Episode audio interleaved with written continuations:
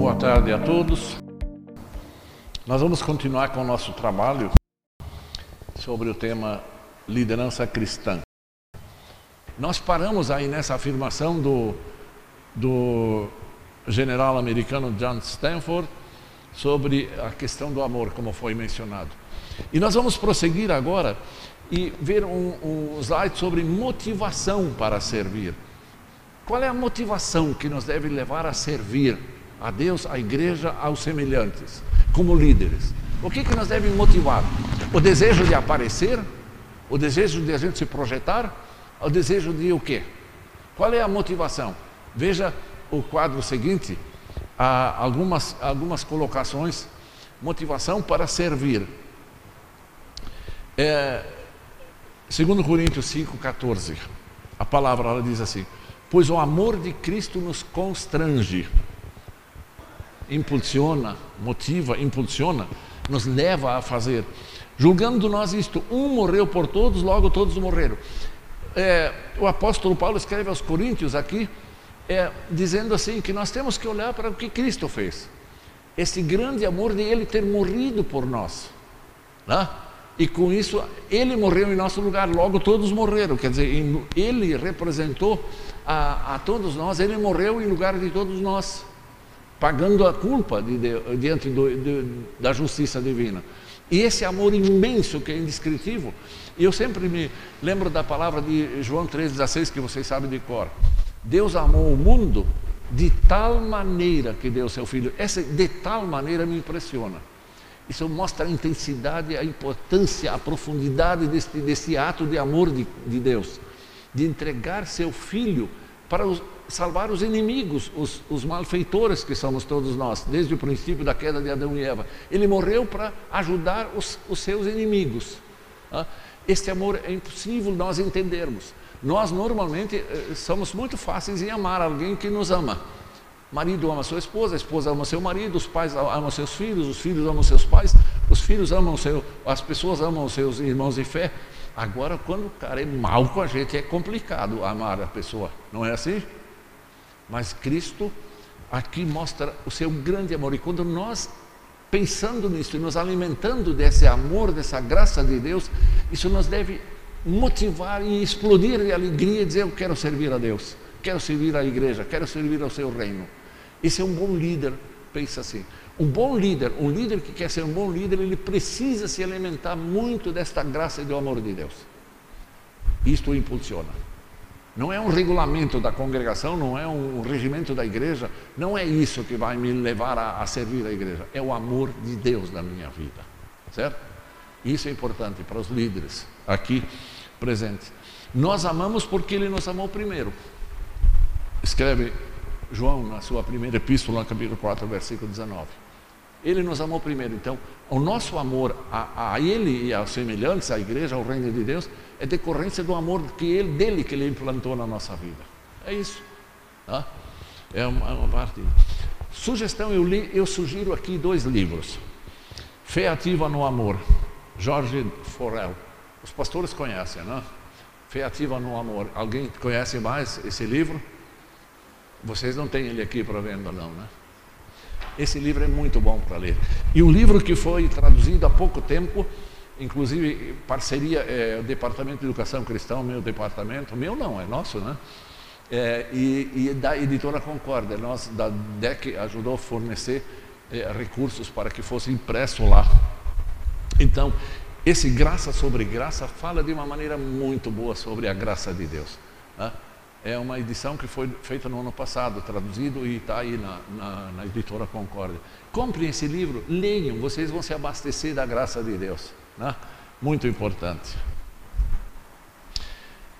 A gente já falou várias vezes e vou repetir, várias vezes de outras, de, com outras palavras, características da graça de Deus, do amor de Deus. Vamos ver um quadro agora falando sobre características do líder e, do, do, e, do, e liderados. O conselho de Jetro. A gente já mencionou hoje de manhã o conselho de Jetro. Procura entre o povo homens capazes, tementes a Deus, homens que amam a verdade e odeiam a corrupção. Olha que um bom líder de Deus deve ter estas características. Olha só que características. Homens capazes. Homens aqui não significa só masculino termo seres humanos, né? Seres humanos. É, capazes. Que tem que ter capacidade para determinada função que ele quer liderar. Né? Alguém quer liderar, por exemplo, a reforma do templo. Ele precisa ter capacidade de ser pedreiro, de saber fazer isso, fazer aquilo, instalações elétricas. Ele tem que ter capacidade. Então, capaz é uma primeira coisa. Né? Alguém quer ser líder na escola dominical. Tem que ter capacidade para isso. Tem que ter conhecimento da palavra de Deus, tem que ter eh, didática para fazer isso, tem que ter amor às crianças, tem que ser isso. Então, ele tem que ter essa capacidade. Tementes a Deus.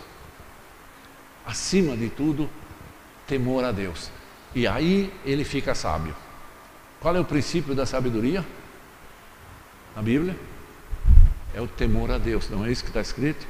Temor ao Senhor é o princípio da sabedoria.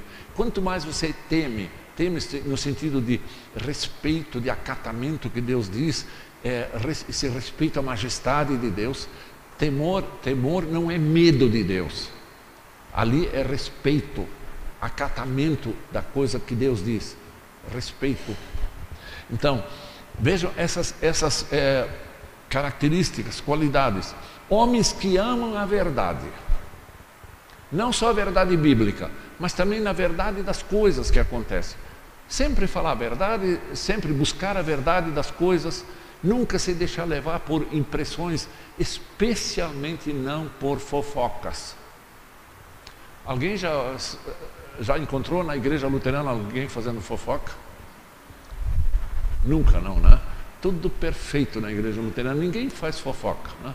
Amar a verdade e não se deixar levar por intrigas, por fofocas, por, por qualquer coisa. Sempre se alguém vem denunciar alguém, falar mal, Deus diz, escuta, você falou com a pessoa antes? Não, então fica quieto aqui. Eu não quero ouvir, fala com ele primeiro. Tá? Busca a verdade respeita a pessoa. E aí tem um, um assunto, é, relacionamento de congregados com pastores. A Bíblia diz assim: não aceita denúncia contra os ministros sem testemunha de duas ou três pessoas. Não aceita. Se alguém vem falar mal de um pastor de vocês ou de, de um outro pastor do Brasil, não aceita. Não aceita. Tem que ter testemunho, tem que ter prova. Algumas pessoas, eu vou dizer aqui, algumas pessoas às vezes é, nos chamam na diretoria nacional, por que vocês ainda não tomaram providências contra pessoa tal? Normalmente o pastor, né? Porque ele é, faz tal coisa, faz isso, ele é. Aí ele diz, onde é que está a prova disso que você está dizendo? Não, eu não tenho prova, mas todo mundo fala. Olha, enquanto você não tem prova, em primeiro lugar, você não deve divulgar nada sobre isso.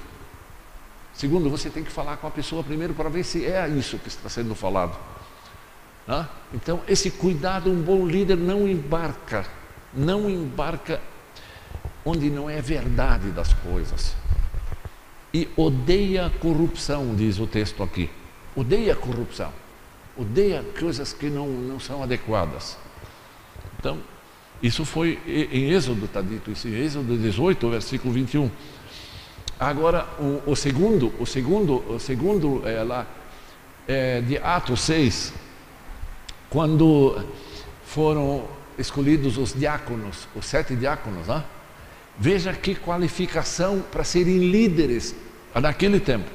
Meus irmãos, os apóstolos disseram, os discípulos, irmãos, escolhei dentre vós sete homens de boa reputação. O que, que é boa reputação?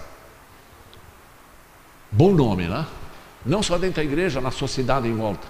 Que seja alguém aceito pelo bom comportamento, pela boa postura, pela, pelo bom né, caráter, de boa reputação, cheios do Espírito, Espírito Santo. Espírito aqui com letra maiúscula. O Espírito Santo, você não sabe que os vossos, vossos, vocês são templos do Espírito Santo? acatar a, o que a palavra de Deus, o Espírito Santo atua e, e tal. E aí, mais uma, e de sabedoria. Boa reputação, cheios do Espírito Santo. E quem é cheio do Espírito Santo tem o quê? Fé forte, confiança nas coisas de Deus, respeita as coisas de Deus e de sabedoria. Sabedoria, que sabedoria? Da palavra de Deus, da palavra de tudo isso. Então, aos quais encarregamos deste serviço. Querem ser líderes de ação social lá no Novo Testamento? Era isso. Esses deveriam ser escolhidos. Não o cara que tem a gravata mais bonita, ou penteado melhor, ou não sei o quê, ou melhores recursos, ou melhor escolaridade, mas aquele que é, é cristão acima de tudo, bem reconhecido como tal. Eu vou contar um fato sem dizer nome nem época em que eu ouvi isso. Um dia eu estava falando, é relacionado com isso, falando sobre liderança em algum lugar, longe, perto, não sei onde era, eu sei onde é que era, mas vocês não devem saber, e não quero que saibam. E estava falando sobre isso. Aí uma pessoa levantou e disse: Pastor, nós elegemos o melhor presidente, nós temos o melhor presidente em nossa congregação, não pode existir melhor. Ele faz tudo na congregação. Ele pinta, ele reboca, ele faz isso, ele corre para lá, corre para cima, corre para baixo, ele faz tudo. Ele disse, em primeiro lugar, é, é isso? Um, um, bom líder não é o que faz tudo. Um, bom líder coordena. A gente vai ver depois de novo alguns princípios, né? Segundo, aí ele diz assim, mas é pena que na cidade, na cidade, nossa cidade, ele é conhecido como o maior caluteiro, o maior adúltero, o maior trapaceiro. Eu disse, por favor, demitam ele imediatamente da presidência. Aí a pessoa se assustou. Onde é que fica a boa reputação, o bom nome da igreja, o bom nome de tudo isso? Quer dizer, conhecido como mau elemento, trapaceiro, engana todo mundo, adúltero. Este é o melhor presidente que pode existir na congregação. Não foi na tua congregação, não foi. é, Veja que conceito que a pessoa tem de bom presidente, bom líder. Que desde que ele pinta a igreja, paga contas, é, é, faz isso, é o melhor presidente, bom líder. Não é, é um péssimo líder. Sem qualificação de ser líder de igreja. Veja, veja que conceito, que conceitos. Vamos ao texto adiante lá. Jesus diz aos discípulos, e ele e ele, assentando-se, chamou os doze e lhes disse: Se alguém quer ser o primeiro, será o último e servo de todos. Um bom líder, então, é o quem? Ali, de acordo com esse versículo. Um bom líder é quem? Aquele que é humilde para servir aos outros, não para ser servido. Não de, que quer se projetar para os outros aplaudir, para ser servido. É humilde servo isso foi depois de uma discussão dos discípulos, quem é o maior, né? Jesus disse, escuta aqui, ó, o, o maior vai ser o último, aquele que serve. Este diante de Deus é o líder melhor. Quarto, ponto 4 lá. Entretanto, procurai com zelo os melhores dons. Procurem os melhores dons para servir.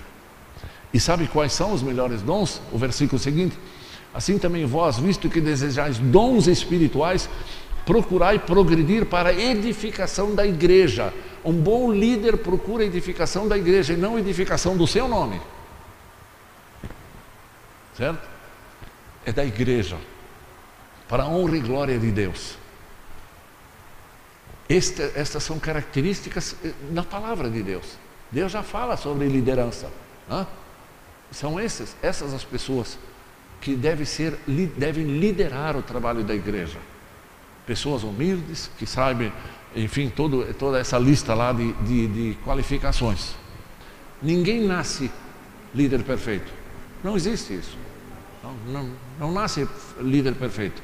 Cada um vai, vai, se, vai aprendendo, vai se entrosando cada vez mais e vai crescendo. E, mas o que, que tem que ser observado quando alguém quer eleger um líder ou nomear um líder? Ele tem que observar se há essa, essa vontade da pessoa de crescer, de aprendendo de, de né, no, no, relacionamento com as pessoas, com o trabalho. E não pensar assim, bom, eu sou o líder e estou pronto. Não. Quando alguém diz eu sou o líder e estou pronto, ele já mostra que está faltando alguma coisa. Né? Então, aperfeiçoamento da, da, da sua formação. Vamos passar para o quadro seguinte. Habilidade agora. Esse ali é um ex-presidente americano, Abraham Lincoln.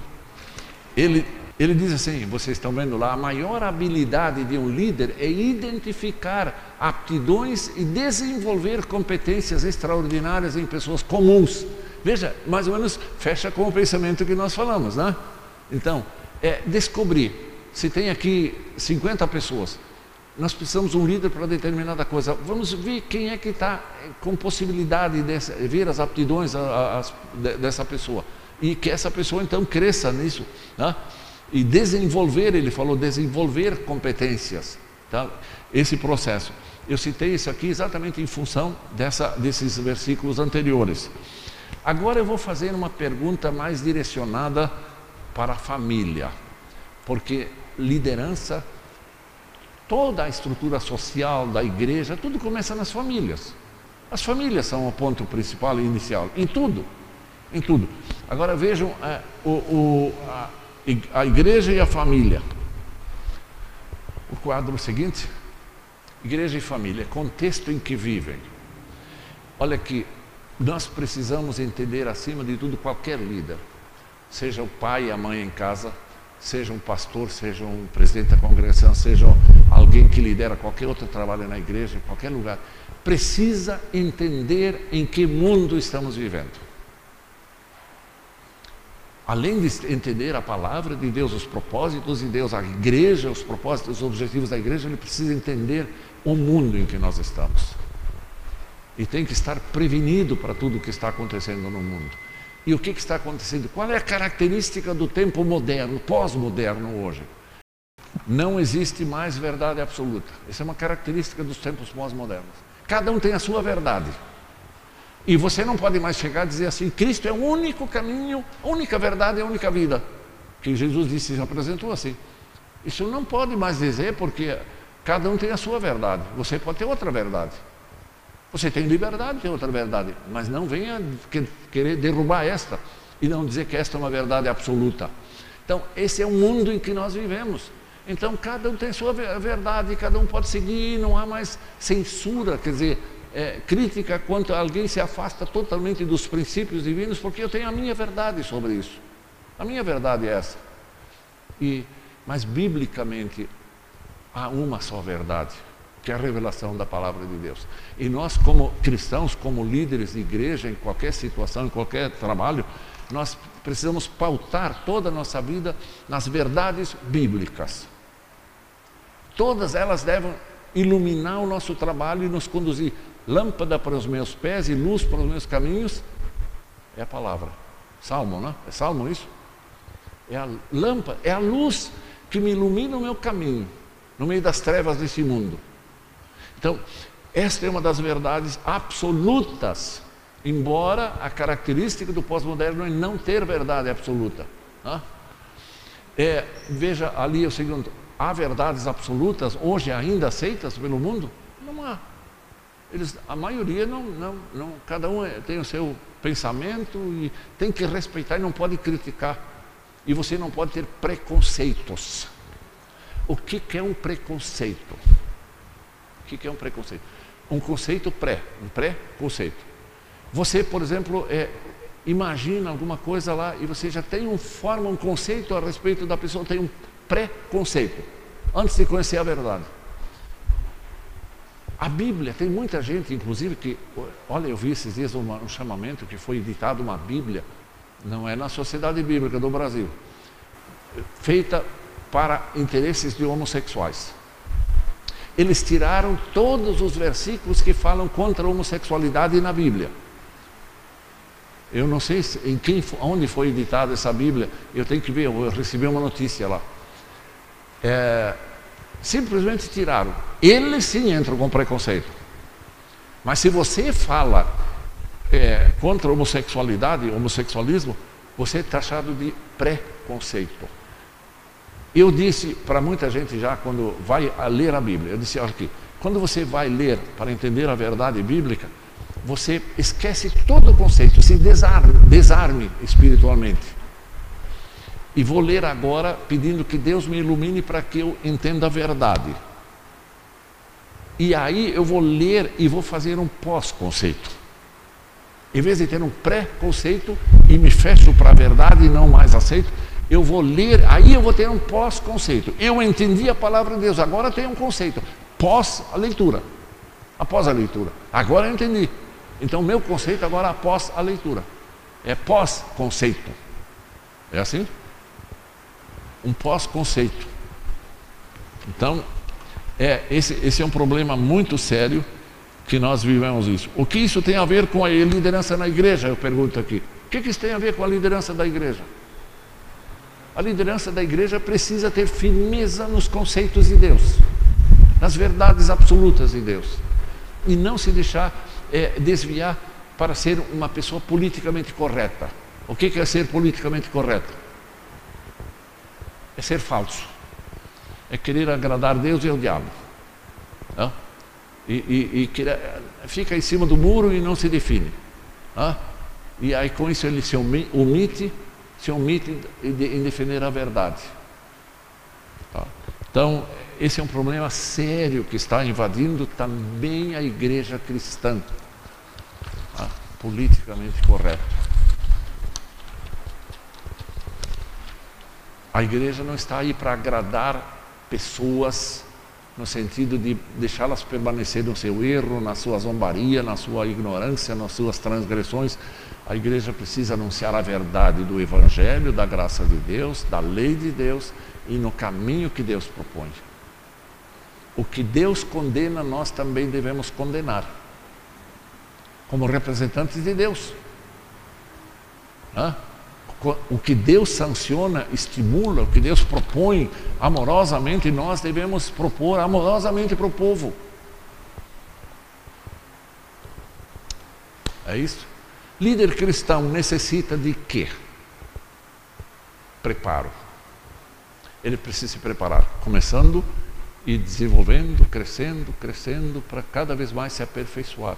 O aperfeiçoamento precisa ter muito amor de Deus na sua vida e amor ao próximo, à igreja, ao trabalho do reino de Deus.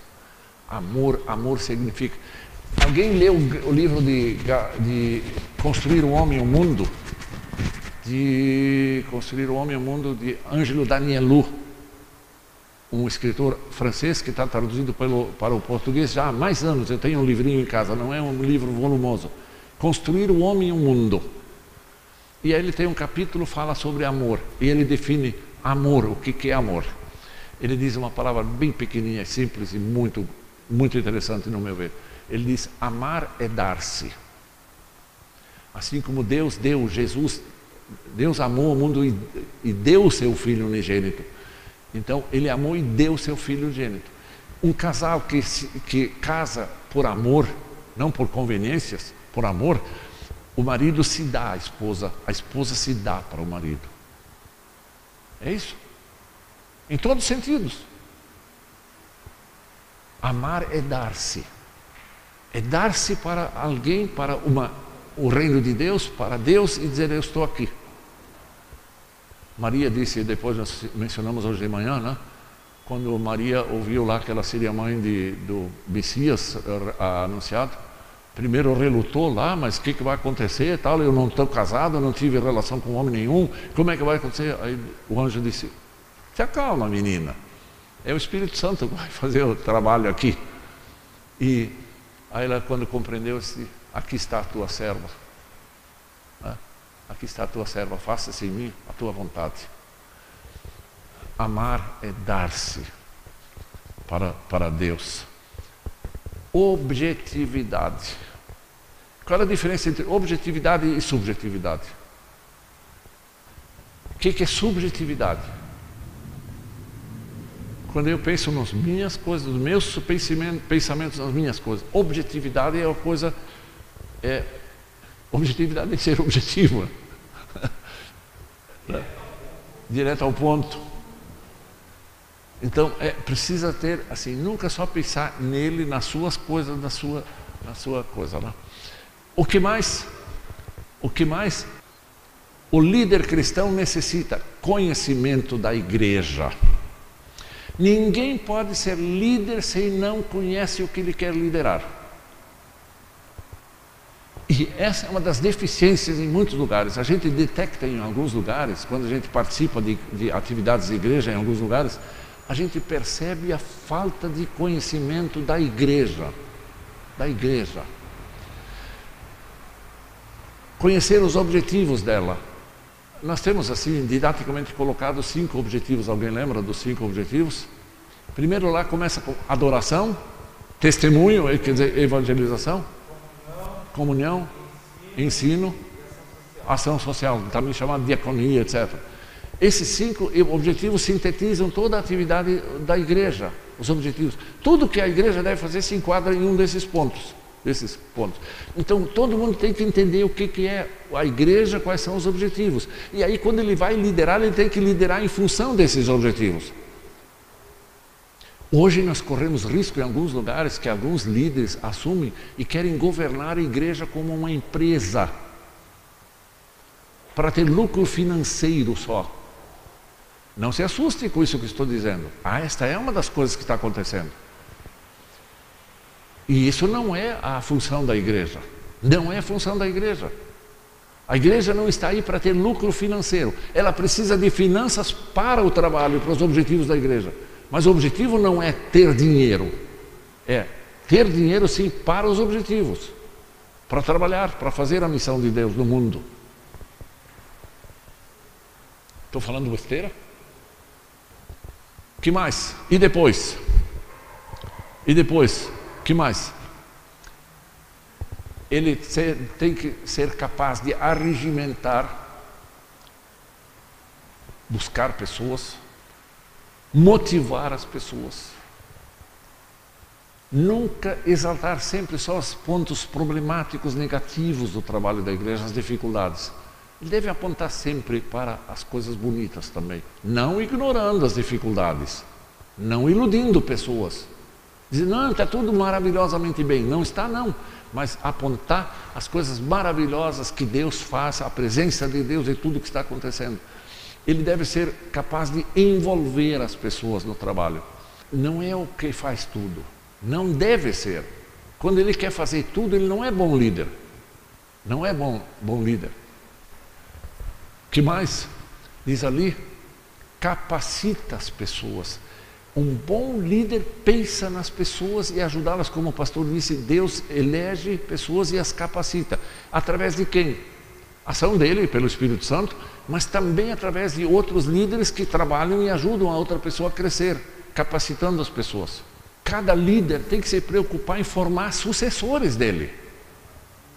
Ninguém é permanente. Nós temos que sempre buscar é, novas pessoas e capacitá-las com o tempo para que assumam mais adiante. Nenhum de nós é eterno e não deve ser. Hã? Temos que preparar sucessores. Um bom líder prepara seu sucessor. E não quer se eternizar numa função. E, e aí já está comentado o ponto 6, delega tarefas, não tenta fazer tudo sozinho. E se faz tudo sozinho, ele inibe o surgimento de novas lideranças. Os outros, ele vai, vai acomodando os outros. Não, não, não, o cara lá faz tudo, ele é o faz tudo. Né? E aí não é o espírito de igreja. Dois possíveis erros que podem acontecer. Dois possíveis erros. Quais são os dois possíveis erros que eu coloco lá? Líder quer fazer tudo. Este é um erro que tem que ser evitado. Anotem isso sempre. Dois, líder não participa das ações, apenas manda. É outro erro. Ele tem que distribuir, chamar pessoas para participar, mas ele vai dizer: não, agora vocês façam e eu estou fora. Eu só comando de longe. Não, ele tem que estar junto. Ele tem que estar junto com a, com a, com a, com a turma. Hã? Então, é botar a mão na massa também. Então, são, são problemas que nós temos que a analisar sempre quando nós trabalhamos como líderes em qualquer situação. Tá? Vamos adiante. Engstrom, vocês sabem quem é o cara, eu já mostrei esse livro aqui. É, esse livro aqui é Como se forma um líder cristão. mostra, apresenta razões por que líderes ignoram a importante função de delegar tarefas. Ele chama atenção porque alguns líderes não querem delegar tarefas por alguma razão. Ele diz assim: primeiro, creem que os liderados não são capazes de assumir as tarefas. Vocês todos são os caras que não sabem nada e eu sei, só eu sei. É um erro, é um erro. Que, então, se alguém não sabe ainda muita coisa, que prepare os caras, ajude as pessoas para formar lideranças. Em primeiro lugar, eu acho que nunca é verdade que você ninguém sabe nada. Nunca é verdade isso. Né? Segundo, ele diz: teme a competição dos subordinados. Uh, eu não vou treinar esse cara, não vou dar muita chance, porque ele pode vir querer tomar meu lugar. Isso é, é uma vaidade tremenda, isso é um erro terrível por, por uma situação eh, ruim no trabalho da igreja. Terceiro, tem medo de perder a sua posição. Isso praticamente se, se é a mesma, junta com o ponto 2. Né? Quatro, acham que não tem tempo para providenciar o necessário treinamento aos, lider, aos liderados. Ah, eu não vou perder meu tempo, eu vou lá, faço logo tudo eu mesmo e não vou perder meu tempo para preparar ninguém. Isso é perda de tempo. Não é. Não é perda de tempo é preparar as pessoas e formar uma equipe grande, cada vez maior, que cada um assuma uma parte da coisa e vai funcionando. Uma andorinha não faz verão. Foi assim que disseram por aí, eu não sei se. Né? Uma andorinha não faz verão. Uma turma toda junta, a união faz a força. O líder precisa ter a resposta para essas perguntas. Precisa saber a resposta. O que somos? O que, que nós somos aqui? Eu preciso, eu preciso ter essa resposta. Nós somos igreja, nós não somos um estabelecimento comercial, não somos um partido político, não somos nada disso, não somos uma, um, clube, um clube social. Nós somos igreja. E por isso nós temos que liderar o trabalho como igreja. Segunda pergunta que eu preciso saber: qual é a nossa identidade? Qual é a identidade da igreja luterana? Alguém sabe? Qual é? Fiel ao quê? A palavra de Deus. Tem uma série de coisas que podem ser ditas. Então, ter entendimento da, sobre a identidade e trabalhar dentro dessa ideia, de, dessa identidade. E não desvirtuar essa identidade com outras coisas. Tá? Qual é, nosso, é o nosso objetivo? São os objetivos da igreja, que nós falamos há pouco, cinco objetivos, né? onde tu pode enquadrar todas as atividades que você imagina. Tudo que você pensa sobre trabalho de igreja pode, pode colocar num desses objetivos, dos cinco. Né? Qual é a organização da IELB? A organização local, congregação. Qual é a organização da IELB distrital? Qual é a organização nacional? Tem muita gente que não sabe. Não sabe. Olha, nós já recebemos muitas perguntas. Por que, que nós temos que, nós temos que, essa já é uma palavra assim muito ruim, temos que mandar ofertas para o orçamento da, da, do, da IELB, do sínodo. Em primeiro lugar, mandar ofertas, não estão mandando ofertas. Ofertas é aquilo que você dá na congregação, por amor, por livre vontade. O que se manda, os 11%, para a IELB, que é o, regime, é o regimento da IELB aprovado em convenção, é contribuição, é um compromisso, compromisso assumido, é um compromisso administrativo, não é oferta. Oferta que você traz aqui. A outra é contribuição. Então, se pergunta, se pergunta lá sobre igreja, o que é local, o que é distrital, isso entra todas essas questões. Tem que entender para que, que isso? O que, que a igreja faz com esse dinheiro?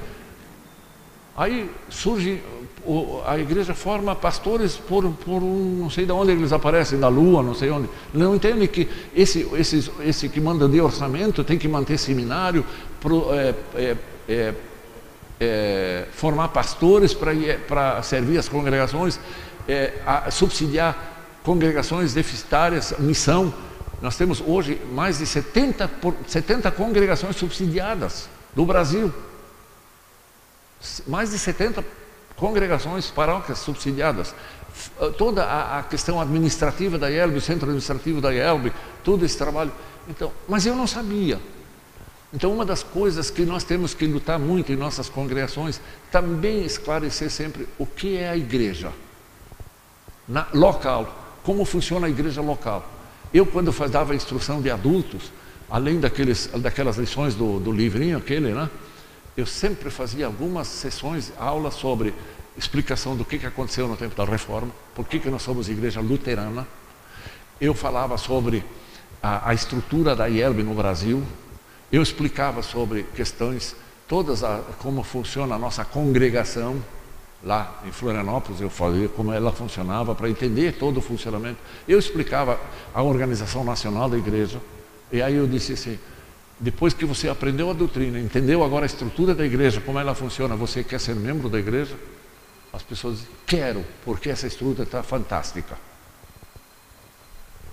Por que, que eu vou esconder a nossa realidade? Por quê? Ah, e não esclarecer. Eu dizia assim, oferta sim, é importante você ofertar.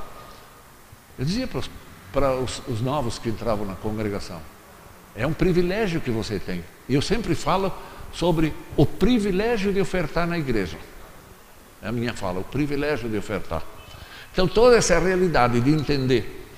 Para entender e exercitar a liderança é imprescindível ter clareza sobre o que, pastor? Por que você é cristão? Porque eu me converti, eu me tornei cristão. É isso? Ah, bom. Por que então eu sou cristão? Porque Deus me transformou em cristão através da obra de Jesus. Vocês, pelo amor de Deus. Eu sou cristão por ação de Deus. Somos cristãos porque Deus nos deu o dom da fé em Jesus em nossos corações, através dos meios da graça, batismo e palavra de Deus, através dos quais agiu o Espírito Santo. Por isso eu sou cristão. Porque Deus fez isto. E não é porque o pastor me evangelizou. Porque Deus agiu através dele, usou ele para me, me, me fazer esse trabalho. Né? Deus fez isso através dele, através de um amigo que me evangelizou. Agora adiante. Para que somos salvos? O para que mostra a finalidade. Para que Deus nos fez cristãos? Para quê? Para testemunhar o amor de Deus que nos transformou e nos deu a vida. Não pereça, mas tenha, tenha vida eterna. João 3,16. Evangelização, testemunho. Como é que diz lá, vós sois nação santa, raça de raça, como é que diz aquele texto lá de, de raça eleita? E qual é a finalidade que aponta lá naquele versículo? A fim de proclamar as virtudes daquele que nos chamou das trevas para a sua maravilhosa luz. Vocês são nação santa, vocês aqui são um povo de Deus santo. Eu falei sobre um dia num congresso de, de família e longe, eu disse, vocês aqui é um povo santo. Aquele levantou disse, pastor, por favor, nós temos tanto pecado ainda na nossa vida. Nós não somos santos. Eu disse, vocês são santos. Se vocês creem em Cristo, confiam no perdão, vocês são perdoados, Paulo escreve aos santos da igreja de Éfeso, aos santos da igreja de Corinto, aos santos, nós não somos santos porque não somos pecadores, somos santos porque somos santificados pelo perdão, pela graça de Cristo. Vocês são povo santo. Então, esse povo santo tem uma missão no mundo: de falar de Deus, de levar pessoas ao conhecimento da, da verdade salvadora, liderar esse trabalho no mundo. O povo de Deus é um povo santo que precisa levar a mensagem de Cristo para o mundo. É isso? Como desenvolver essa vida de santificação conforme a vontade de Deus? Estou falando para a liderança aqui. Como desenvolver a vida de santificação? E não só ficar, eu adoro a graça de Deus, mas fico aqui inativo e, e me omito de participar de trabalhos, etc. Mas a vida de santificação, que é, é, é fruto da justificação, né? é a partir da justificação. Como desenvolver isso? Na realidade, é perguntar para Deus o que, que eu devo fazer agora, como devo viver. Deus vai dizer na palavra de Deus: olha os dez mandamentos. Olha os dez mandamentos. A lei moral. Hã? Olha, olha, ali tu vai aprender o que, que Deus quer que faça. Aí você vai, vai observando e vai fazendo, vai observando, vai crescendo nesse conhecimento. Crescer na graça e no conhecimento, diz Pedro. Ah, Pedro, lembra hoje de manhã eu falei? Crescer na graça e no conhecimento. Você vai conhecendo e vai, vai aplicando isso na sua vida e você vai evoluindo, vai crescendo. Não tem outro segredo, não tem outro segredo. Ah, adiante. Deus concede dons aos cristãos, naturais e espirituais. Eu ouvi, esses, não muito tempo atrás, alguém disse que não existem dons naturais. Eu perguntei o que é a chuva? É um dom espiritual? O que, que é eu nascer? É um dom espiritual? Um dom natural. Que Deus deu aos pais, um dom natural. De produzir um filho. Não é assim? É um dom natural isso?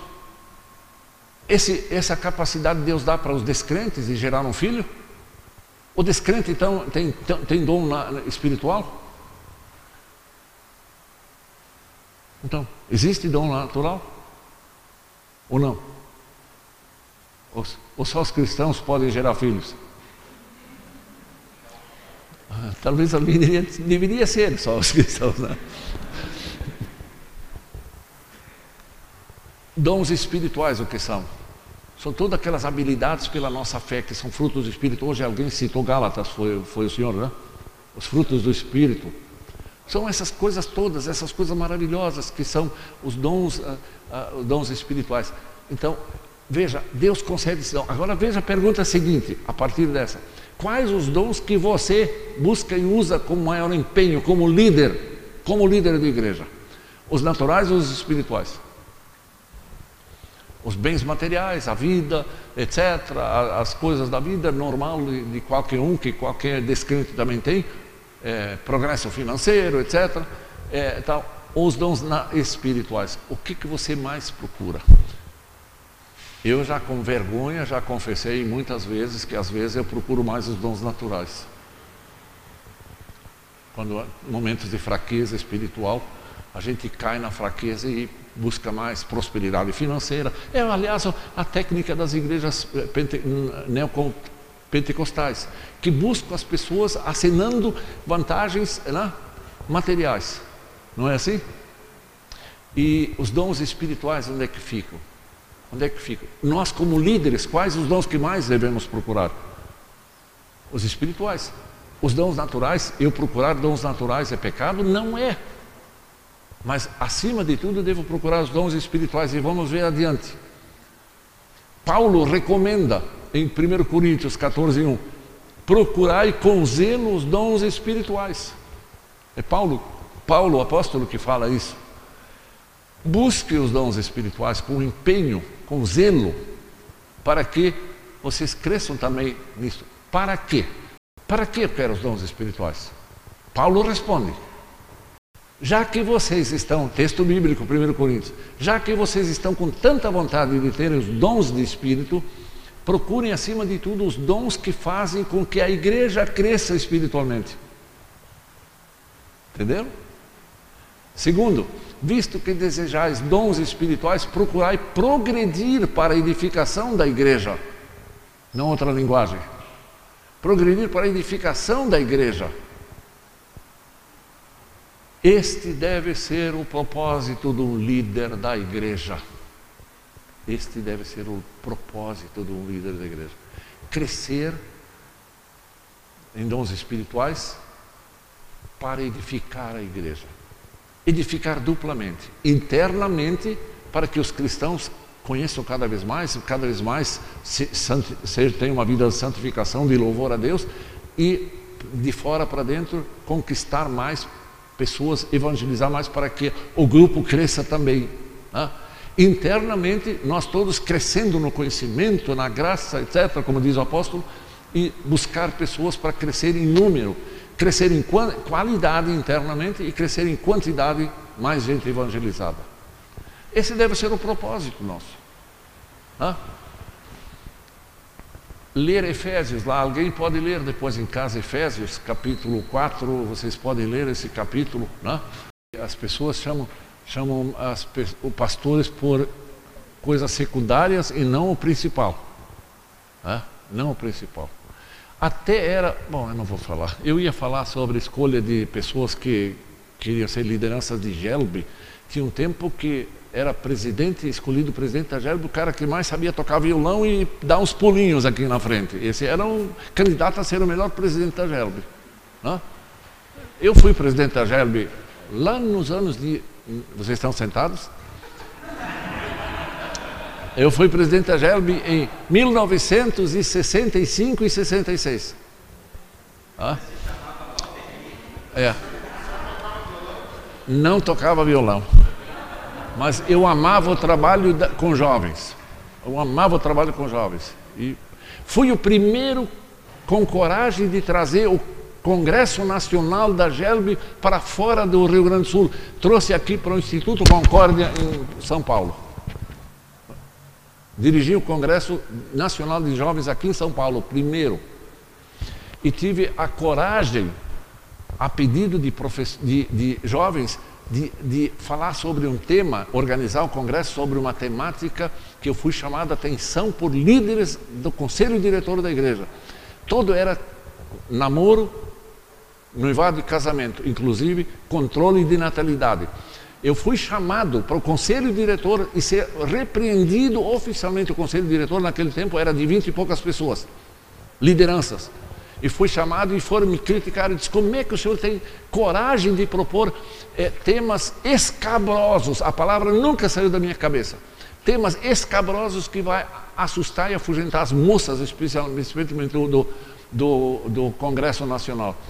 Eu tinha uma, uma vice-secretária corajosa em Santa Cruz do Sul eu liguei para e me deram prazo até no outro dia para eu voltar ao conselho diretor e dizer eu, eu retiro essa temática eu chamei a, a minha vice-secretária que estava em Santa Cruz do Sul, eu disse, tu precisa vir amanhã cedinho para Porto Alegre, porque à tarde eu tenho que ir lá dar depoimento sobre se eu vou recuar ou não. Aí eu chamei a moça, Eliana Schinemann, e disse, você vai falar, você vai comigo lá e vai dizer por quê. Ela entrou lá e falou 15 minutos. E disse, fomos nós as moças que pediram ao presidente do Conselho Geral, que era eu, para estabelecer essa temática. No Congresso, aplaudiram que a igreja teve coragem de falar sobre esses assuntos que era tabu na época. Sabe? E as, agradeceram que receberam orientação sadia, em vez de procurar orientação no meio da rua lá, que é, é orientação errada. Então, essa questão sobre dons, sobre tudo isso, tudo está implicado lá. O que, que é isso? Vamos adiante, olha, olha esse texto.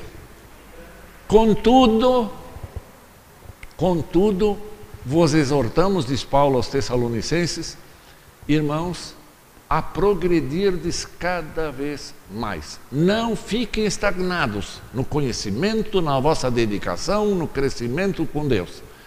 Crescendo continuamente. Não fiquem parados. É o apelo do apóstolo Paulo aos, aos irmãos. Cresçam, vocês jovens, vocês tem um futuro pela frente. O vosso entusiasmo, o vosso vigor, todos aqui são jovens, né? É, cresçam, aproveitem esse tempo para crescer nas coisas de Deus. Né? Isso, é, isso é muito importante. Adiante. Esse, aqui, esse texto eu já, eu já citei várias vezes hoje, só para marcar bem claro: crescei na graça e no conhecimento. É crescer continuamente. A Ele seja a glória sempre, nunca a nós. Tá? Vamos adiante. Olha só o pensamento é, de um autor. A igreja somente será exitosa e alcançará seus objetivos quando todos assimilarem a verdade de que a tarefa da igreja é de cada um e quando os líderes souberem convocar todos para o trabalho, equipando-os para que assumam as mais diversas tarefas tomando como exemplo o conselho de Jetro, sogro de Moisés, em Êxodo 18. Bons resultados surgirão da observação deste conselho. Continua na página. Os, os resultados então estão aí. Lê, por favor. Os pastores e principais líderes não desfalecerão diante das inúmeras tarefas e não deixarão muitas áreas importantes da vida da igreja sem atendimento. Muitas pessoas participarão do trabalho, aplicando seus maravilhosos dons concedidos por Deus para o desenvolvimento mais eficiente e acelerado do trabalho da igreja. Deixa ali, deixa ali, por favor. A.W. Tozer, um autor que escreveu o melhor de A.W. Tozer, eu tenho três livros dele também, e ele faz essa. E veja a distribuição de tarefas, o envolvimento das pessoas, os bons resultados. Os pastores podem se aliviar. O que, que fizeram com lá em Atos dos Apóstolos? Nomear sete diáconos. Para aliviar os pastores para a função específica deles. E os outros assumiram outras tarefas lá de ação social. Então, os pastores não vão ficar atividades a descoberto, porque um pastor fazendo sozinho, ele fica, várias áreas ficaram a descoberto, ninguém vai fazer. E como é importante todos participarem. E também é, esse trabalho, os dons concedidos aqui, então vão aplicar esses dons. Muito importante isso. Né? Concorda com isso que ele falou lá, A.W. Tozer? Tozer? Está de acordo todo mundo? Vamos adiante. Diagnóstico perguntas. O líder precisa conhecer a realidade da igreja, fazer um diagnóstico e ser apto a sugerir ou propor ações para corrigir as deficiências, aperfeiçoando o que não está conforme o ideal da igreja instituída pelo Senhor Jesus Cristo. E eu vou mostrar uma maneira de fazer isso. Como fazer um diagnóstico e como tentar corrigir uma, uma, uma trajetória com alguns problemas. Tá? Então vamos ver se nós conseguimos mostrar isso. Diagnóstico perguntas. A fé, e primeiro são perguntas agora, sobre se a igreja não precisa de correções. A fé, vida e ação da IELB estão conforme o padrão idealizado por Jesus? Está no nível que Jesus gostaria que fôssemos todos? Provavelmente não, né? mas vamos deixar aberta a resposta. A segunda, os congregados têm um nível de espiritualidade e consagração desejado por Deus conforme os dons que Ele concedeu? Os dons não são usados adequadamente, suficientemente? É outra pergunta. Há aspectos a melhorar? Quais, como, quando, quem faz? Vocês sentiram que existem problemas? Existe, nós temos problemas? Temos. Nós não vamos fazer como um avestruz. Dizem que o avestruz faz, eu nunca vi. Quando ele sente um perigo, ele enfia a, a cabeça dentro da areia e acha que o corpo está protegido. Ele leva chumbo de tudo que é caçador lá. É, nós não vamos ser avestruz, ignorar a realidade da igreja. É uma realidade que nós temos que encarar. Então, vamos lá. Fatos para vocês verem o que precisa ser corrigido, para ver se vocês veem que não está no nível bom. Olha aqui, média de participação. Isso aqui foi, foi é, uma estatística de 1918. Mas a realidade da, de, da, da última é, publicada está quase semelhante a isso. Quase semelhante. A média de participação em cultos e Santa Ceia é muito baixa. Pouca atividade missionária, testemunho coletivo e individual dos congregados. No dia a dia da vida. No seu trabalho, na sua escola, em muitos lugares. Pouco testemunho. Ofertas estão muito aquém do potencial existente e do nível desejado. Muitos se omitem. Muitos se omitem. Eu conheço congregações que no máximo 30% dos congregados ofertam regularmente. Eu conheço congregações. Insuficiência de autênticos líderes leigos com as qualificações dos diáconos. Quais eram as qualificações? Você lembra de hoje de manhã, né? Lembra de hoje de manhã? Ah, nós passamos isso, passamos ali aqueles, as qualificações, três, três qualificações. Então, qual é a causa? Pouco, cinco, aliás. Poucos membros ativos. O que é ser membro ativo em primeiro lugar? Para muitos, membro ativo é aquele que vem no, no mínimo duas vezes por mês no culto, já é membro ativo. Ele é ativo ou é passivo? Ele senta no banco, sofre um culto, sofre um culto e depois vai embora. Isso é ser membro ativo? Eu questiono isso. É, aquele que apenas participa de cultos e não está compromissado com o trabalho da igreja é um membro ativo? É questão que deixo aberto. Eu não vou julgar. Outro, seis, ausência de disciplina eclesiástica. Admoestamos mutuamente, como Paulo como fala lá, que nós sabemos de erros de congregados, nossos irmãos de fé, e não vamos lá admoestar amorosamente para ajudar a pessoa a sair desses erros. Somos aptos, de acordo com Romanos 15, 14, que diz: vocês são aptos a fazer a administração. Para os romanos que eram neófitos, neófitos, recém-convertidos. E nós que já somos desde nascença, às vezes luteranos, achamos que não somos aptos de admoestar alguém. Com amor, claro, com amor, para ajudá-lo a sair dos problemas. Manifestação de amor para reconduzir os faltosos. Debate qual é a causa de toda esta situação, os seis pontos. Qual é a causa dessa fraqueza? Qual é a causa? Olha aqui estatística de 2008. 2008. E praticamente não foi alterada. É impressionante isso. Cultos foram feitos naquele ano no Brasil inteiro, somando todos os cultos feitos 59.838. Frequência 3.264.597 somados pela estatística que é mandada para a administração central.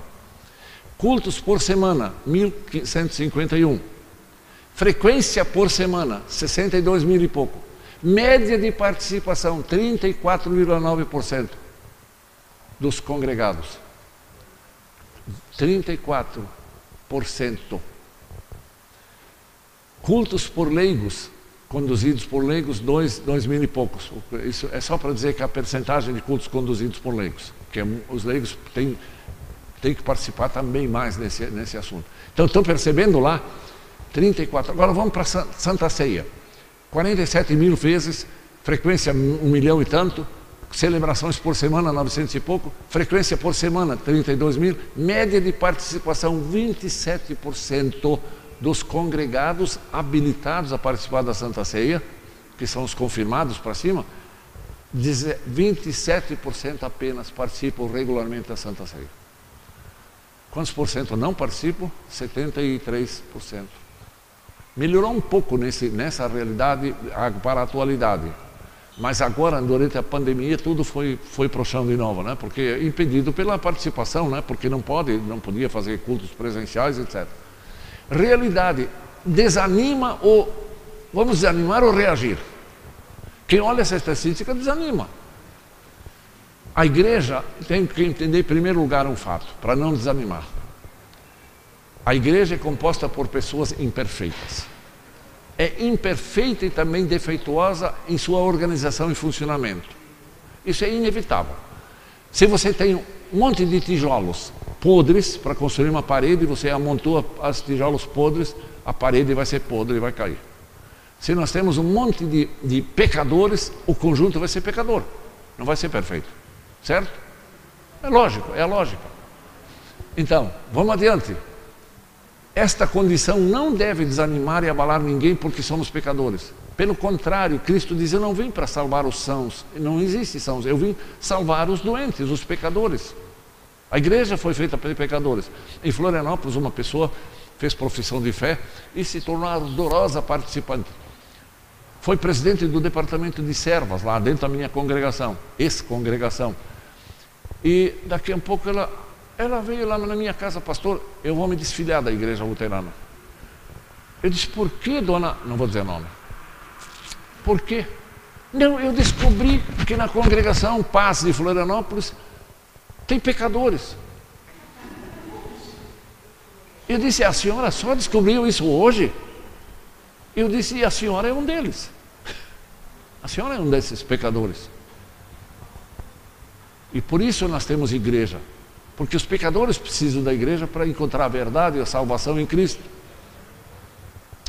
Mesmo assim, ela saiu e se filiou numa igreja pentecostal. Daqueles oba-oba. O que, que eu vou fazer? foi instruída, aprendeu as coisas. E aí, desanimar? Não. Eu sei que eu sou pecador, vocês sabem que eu sou pecador. E eu sei que vocês são pecadores.